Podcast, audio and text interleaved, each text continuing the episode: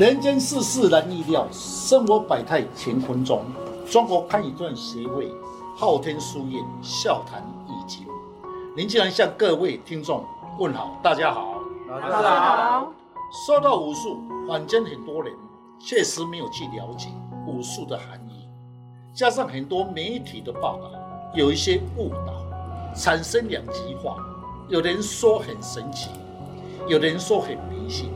确实，在民间的一些传说，让很多人无法了解，产生了一些疑问。燕子蜂蜜竹巢在我家好不好？易经的解说：万物栖息必有其原因，以大自然的原则视为吉祥物，因为住宅的位置气流平均，鸟鸟类或者是蜂蜜要筑巢。会找到适合他所求的位置，大致来说就是好的磁场。今天的主题：屋檐下有燕子或是蜜蜂来筑巢，对风水有何影响？从古人到现在，人们常常认为燕子是一种吉祥的代表，会带来好的运势及富贵，所以大多数的住家都很希望燕子到他家前来筑巢，会等待等待好的运势。是的，我们从另一个角度来探讨万物。那么万物当然是包括的是燕子啦、蜜蜂啦这一些万物本身。那么这些万物的时候本身，它为什么会去找一块地？第一，它一定为什么藏风而避风之气。那么鸟类呢，它自然的时候是不是会去找这块地？那么这是做巢，主要是要一孵蛋又幼幼鸟。用牛地然当然的是它的意含义，一定是比较藏风而聚气。论理来讲，是一个好的风水的一个磁场的宝地。春天来了，燕子回春了。在坊间常听到，也看到燕子在都市飞翔，在屋子下筑巢。有的说对风水好，有的说不见得。那请问老师到底是如何呢？是以风水的原理的角度来探讨，本来万物。那么话，它本身就会比较敏感度。圣人呢是观万物的气息，发现这个环境有关系，来配合时令、四节气互动的行为，而进行演变一片吉凶化吉的学术。风水学本来就是由大自然本身与万物气息有关系，长期中的观察中融入其他的一些论述。以现在科学理论上定明，应该是好的地方才会有筑巢。老师，我还听说有鸟啊，在我家筑巢是一块龙地，这是真的吗？对呀，老师，如果在屋顶上做巢是好的气流的平均，不能说是好的龙穴吧？有常常看到大马路旁边的骑楼下面啊，都很多都是在燕子筑巢哎。呃，这也对。那么有这么多的龙穴，老师您有何见解啊？是我刚才有讲嘛。那么风水的原理上，应该是要归于万物的气息。确实说，有一些万物它做风水的导师，为什么这样讲？因为它本身会找的地比较于藏风而聚气。当然，风水的理论上，那么就是希望由长风而聚气。当初的圣人如果观察到鸟类在树上的筑巢，因特别它在这个出入口的地方有特别的选择性，它的出入口一定不会逆风，逆风的时候对它来讲是不好的，一定是顺风。那么它巢的位置一定是顺的风，不会逆风。那么就是这样的时候呢，圣人来发觉到说，哦，风水学的理论上跟鸟类出入口有关系。所以风水老师呢，那么再把家里的大门呢，那么做一个被贬成顺，而不是逆。你们想看看，我们每天是不是要每天就要出门，是不是？对。那每天一出门的时候是逆风，那你是不是受不了嘛？对。那么要做顺风，风水也不会将开在什么强风之地嘛，是不是？门打开嘛，风那么大嘛，一定就是顺风。所以古人呢。那发觉到哦，鸟的位置较比较长风而聚气，说明此地比较有磁场。若是在地面上筑巢，更加明显。鸟要在做除草的时候，它的含义就是要孵蛋。孵蛋的时候，地面上的土质是不是要温暖？如果土质的一冷，那么一热，那不够温暖的时候，它对它来讲孵蛋是不是有问题？所以它适合它的温度。风水学也就是要找这块地，冬天是凉的，哦，冬天是温的，夏天是凉的，所以称为风水宝地，为藏翁而济气。原来风水的原理出自大自然的逻辑，这很乎这很合乎科学的验证啊。是以前的一位高明老师的时候，到地理师要去山坡地或是平地来找龙穴，确实呢要花了很多时间去观察研究。他最主要是在研究万物的气息，因为为什么这样讲呢？因为此地的时候，这些万物早就住在这个地方嘛，是不是？二、嗯，他会觉得节节气上是不是去适合他的地嘛？对对，还有一个老师，他有一句名言说：“入山看树头，也就知道此地有没有龙穴。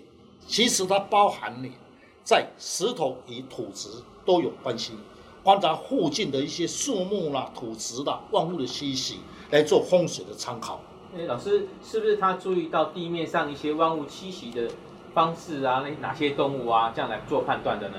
老师，您从事风水三四十年，有没有发生什么比较特别的事件？是，确实，我在三四十年的时候学习地理风水啊。那么，较早我先生呢，爱出师，大夫讲一句话，一出师无简单。要做个地理师，他送我一句话，一出师哦，就是要给我学了三四年，我跟他学三四年，所以送我一句话：入山看树头。就知道何处有龙穴。入山的意思，也就是要看草木本身。为什么要讲说龙穴呢？因为草木本身在这个地方是不是很自然在生存嘛？嗯。那么这个草木本身如果越旺的时候，是代表这个气流就会不一样嘛？这是原因之一。二，树木的根也有关系。因为树木本身是不是比你还早在这个地方？有的树木是有了几百年的树木嘛？对，是不是？因为他们这些扎根，代表它的地形一定有关系。那老师怎么知道这个树木啊对风水磁场的相对的关系是怎么样的呢？是我刚才有讲嘛，草木本身是特别的旺相，那么四周的草木比较孤，你就要想。一棵树木在那边特别旺，旁边的树木比较孤，哈，很明显的时候代表比较旺的地方，它的土质绝对不一样。那么比较孤的地方的时候呢，它的草木也不一样。那我比一个例子来谈。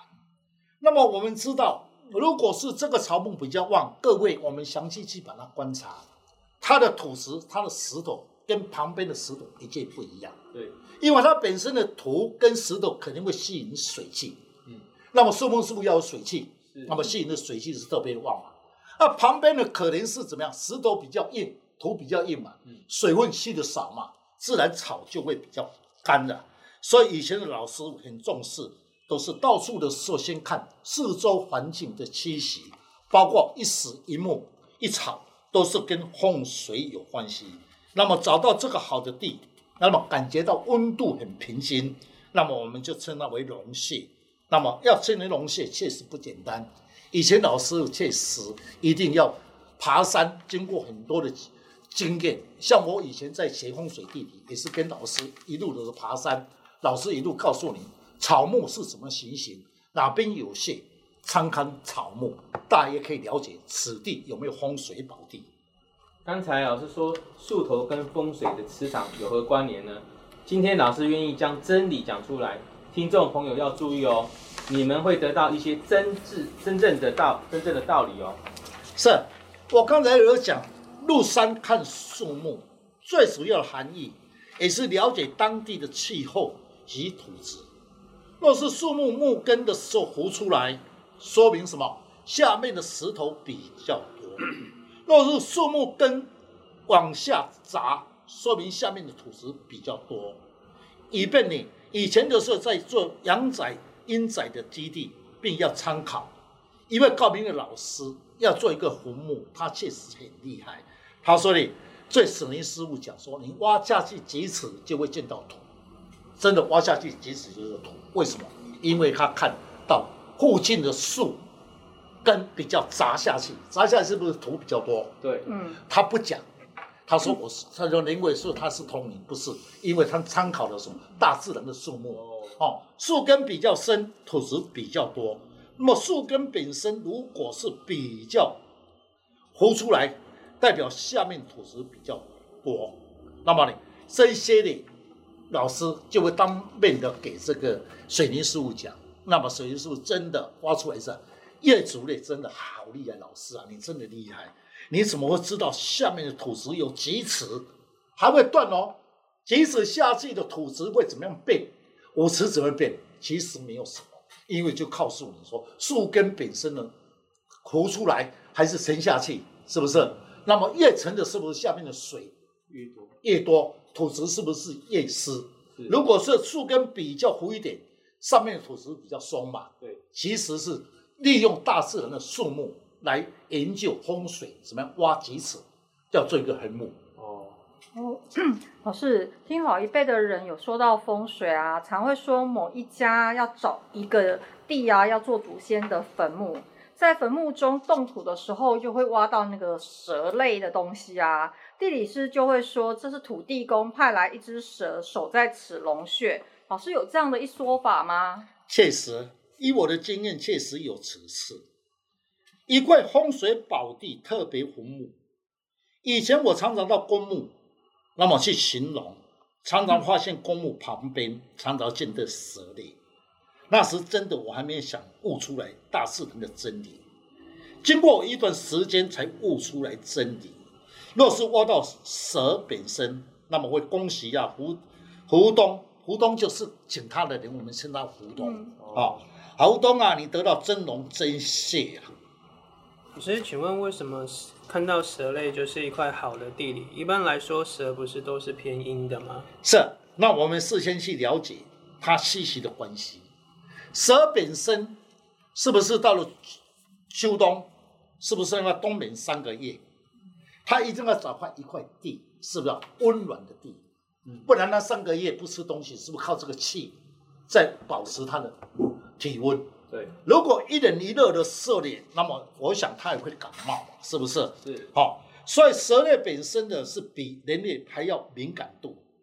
那么特别是越毒的毒蛇越冷。我们常讲说冷蛇冷蛇，还有一种说无毒的蛇，它的热度温度比较热。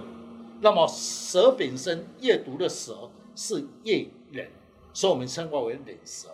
特别在夏天，那么夏天来讲的时候是炎热啊，地面上炎热，蛇必要找一块地，是不是要去夏凉一下子？是不是？所以我们称为冬暖夏凉的地址，因为蛇类它自然，它没有那么笨。我们人会切风，还这个电风扇来吹冷气，它会找大自然，是不是？躲在什么那个石头下还是土下，是不是比较温暖一点的？哦，这样。那么很多人的时候不知道。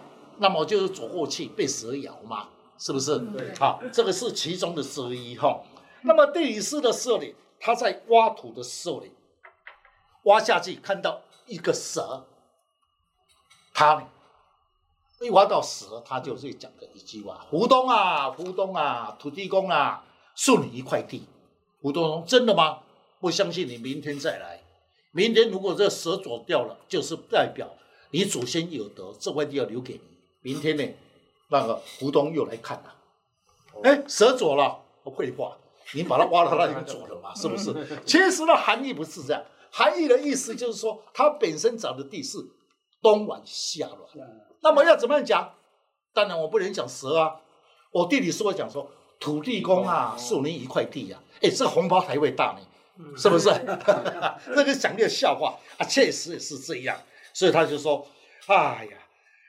胡东啊，胡东啊，你们祖孙有德啊，得到一个好的地，土地公的赐给你们块地，土地公帮你守这块地。我刚才讲了，明天他们来来了嘛，已经跑了嘛，嗯、是不是？这个才是真龙生谢。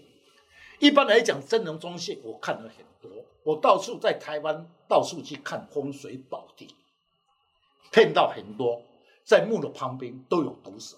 哦，后来开始的时候，孩子悟出来说：“哦，原来呀、啊，地本身如果长而寂静，蛇就会长在这个地方。”我刚才讲，嗯、我悟了几十年才悟出这个道理。嗯，听老师一说，现在我终于了解一些风水的传言了。其实它都跟大自然的万物是有关系的哦。是啊，老师。我的朋友啊，曾经告诉我，他家住在山坡下面，家中常常会有蛇类的出入啊。听老人家说，哦，不能伤害它哦，不能找那个消防队来抓蛇，因为蛇可能是土地公派来来保护我们的运势。那现在我懂了，老师要包红包。老师，我在登山的时候，有时候都会看到山边的房屋呢，它的墙面呢都会有一些蜂蜜在筑巢。那这个跟风水有什么关系？是。前段的时候，我先回答那个小姐，她说你看到朋友家里的时候有蛇在那个地方，是不是？是。蛇没那么笨啊，乡下的房子那么多，他会找到一个比较有温暖的地方。嗯。啊，人类盖在那个地方，刚好温暖的地方嘛。对。啊，当然这个是气流好嘛，磁场好嘛。对这一家人当然是好嘛。所以老人家他不敢这样讲，说是蛇是土地公，其实是告诉你说，我们这块是风水宝地。那你刚才问的时候，当然我们去登山爬山的时候，真的会看到很多嘞。那么在屋顶上的时候，有一些蜜蜂。这一段我来讲一个故事。三十多年前的时候，我跟着老师，那么学习风水地理。有一次我在山上寻龙点地，有一家平房的房子，下面有燕子来筑巢，屋顶下的旁边有蜜蜂筑巢。那你们也知道。乡下人看陌生人走过来，那么一定会来问。屋里面屋内有一个妇女出来说：“你们从哪里来？”我对老师说：“我对他说，我跟我老师来排山。要的时要走的时候，我就故意问老师说：这一家风水如何？那我老师说：这些房子有大别的差别，大别大小的差别就是房屋有差别。”于是我要证明，证明说老师讲的话是正的，这还是错误？我就跑回去问这个老妇人说：“说你家里人住的人房间身体有方便，有一位身体状况不佳。”这一位妇女说：“你怎么知道？”我顺便手指说：“是我老师断了。”我的老师呢，脸气起来说：“搞你呐！我对你讲，为什么你过去？”叫人家印证一下，其实我要去印证那功力嘛，嗯、是不是？是好，嗯、那么来，这段的时候也确实跟我们的风水地理有关系。那你老师，老师，你的老师有没有教你什么诀窍呢？是，看看，是他有教我诀窍。那这个诀窍的时候呢，我刚才一讲，我老师一点开始生气了，不理我了。我知道他的个性。走了一段时间，我老师说：“你怎么样断？”他说：“回家再说。”在以前的时候，我们学习风水地理，给老师出门的时候，一定要买一点东西给老师的食物喜欢吃，顺便买一瓶酒。那么回去的时候敬孝他，他才愿意谈今天去讲风水的精华。在用餐的时候呢，我对老师说：“哎，老师，你刚才教有没有必要教我诀窍吗？”事实老师有一点醉了，只有说啊，树木告诉你啦。我心里想，你这个老家伙，每次问你重点就是装醉了。其实呢，其实他的用意是亲要我亲自去体会风水的奥妙，那是我没有去理解，心理上很不舒服。每次的时候呢，买酒给他喝，买肉给他吃，都是醉了。要问他说明天再讲，醉了不讲。其实他的用意是要我亲自去体会。嗯，对，老师，那你是怎么悟出诀窍的？这样越听越有趣。老师，你赶快讲，怎么样悟出来的？你想不想学到诀窍？当然啦，当然想啊。好，于是我不服气，真的我不服气。那么把吃我的肉、喝我的酒，要问到重点，那时候就钻嘴。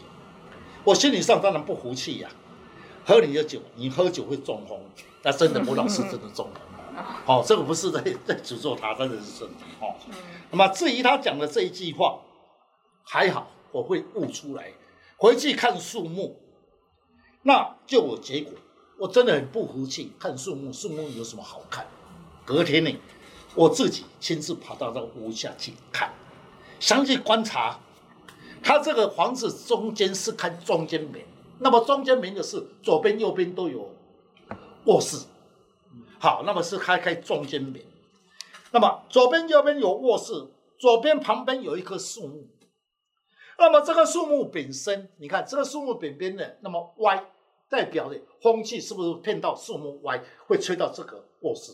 嗯，代表那个风跟水气不稳定。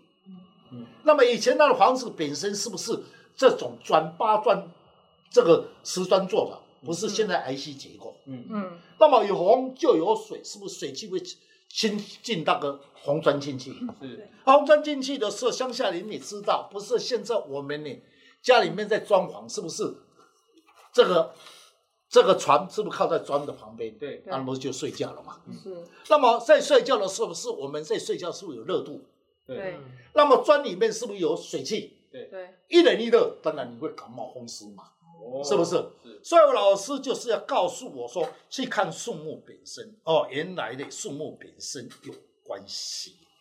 第二点的时候呢，再我再详细看。那么我们在山上是不是个砖？那么有风吹的地方，它这个砖是不是比较黑？那么如果光线空气来吹，那个砖是不是会比较亮？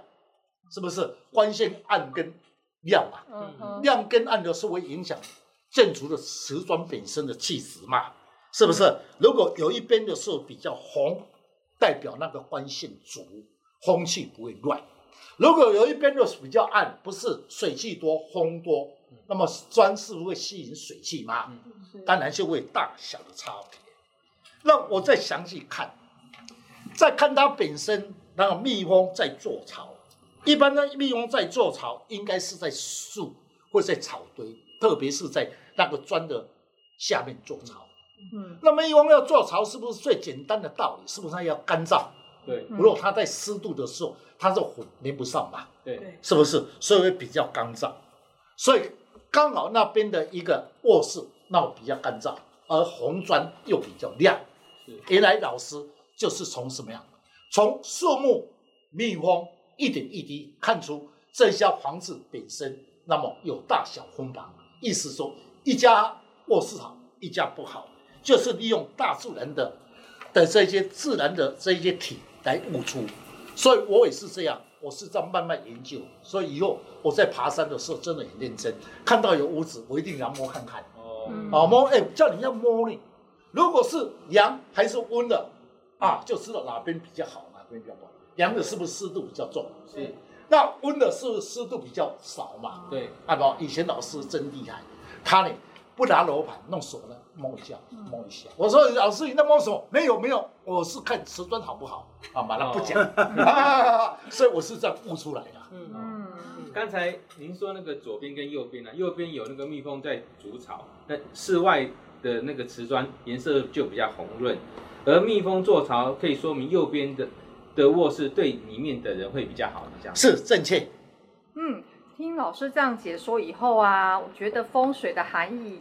我更加的了解喽，因为万物栖息的确是一个很自然的一个现象跟逻辑啊。那以现代的科学啊，其实可以证明风水它其实是不太迷信的一个东西哦。是，其实风水本身是可以用科学的理论来论来印证。